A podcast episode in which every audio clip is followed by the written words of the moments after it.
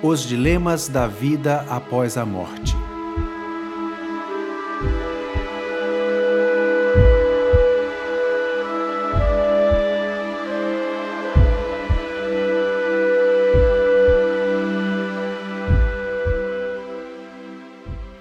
Existe uma clara diferença entre reencarnação e ressurreição.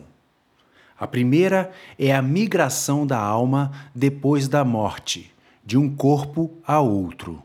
A segunda é o retorno à vida de um corpo que já morreu. A origem da palavra ressurreição seria então levantar-se dos mortos, enquanto reencarnação seria o processo do espírito tornar-se carne novamente.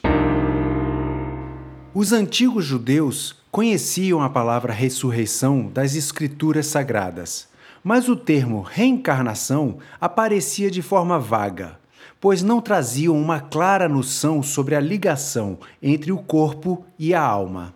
Na Bíblia, há também inúmeras passagens sobre a ressurreição, mas poucos indícios sobre a reencarnação, e os poucos indícios que há são mal interpretados.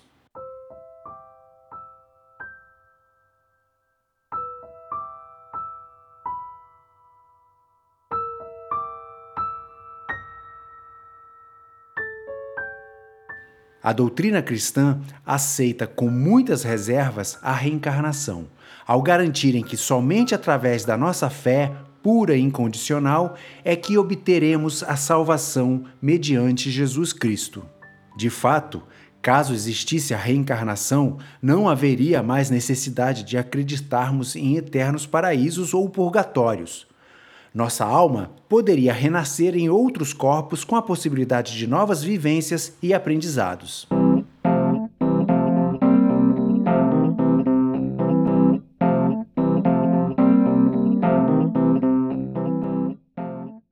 Segundo o Espiritismo, a crença na reencarnação é o processo de purificação do ser humano, a santa escada que todos devem galgar para conquistar aos poucos sua morada celeste. O debate sobre a existência ou não da reencarnação acompanha a humanidade desde a noite dos tempos.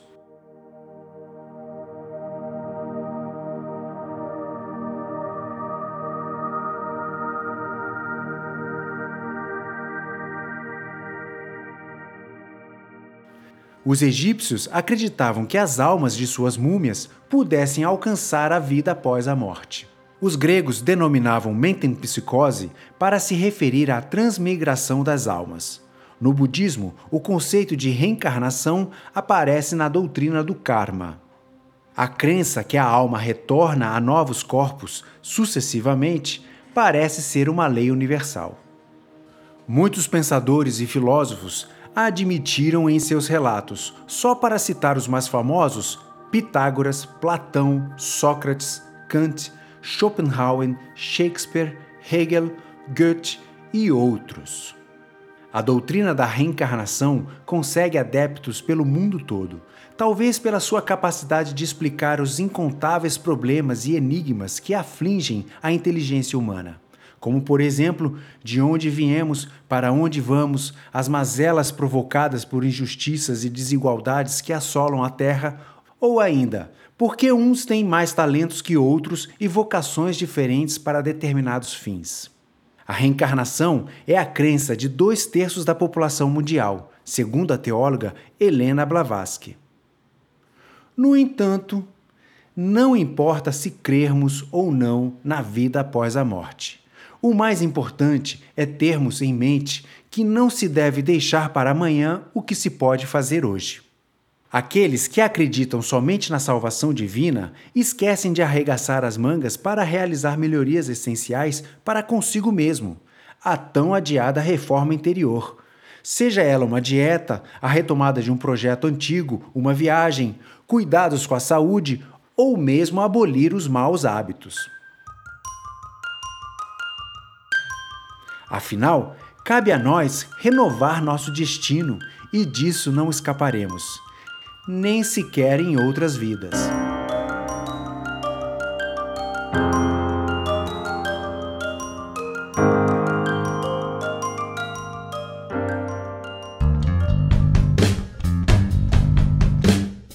Senhoras e senhores,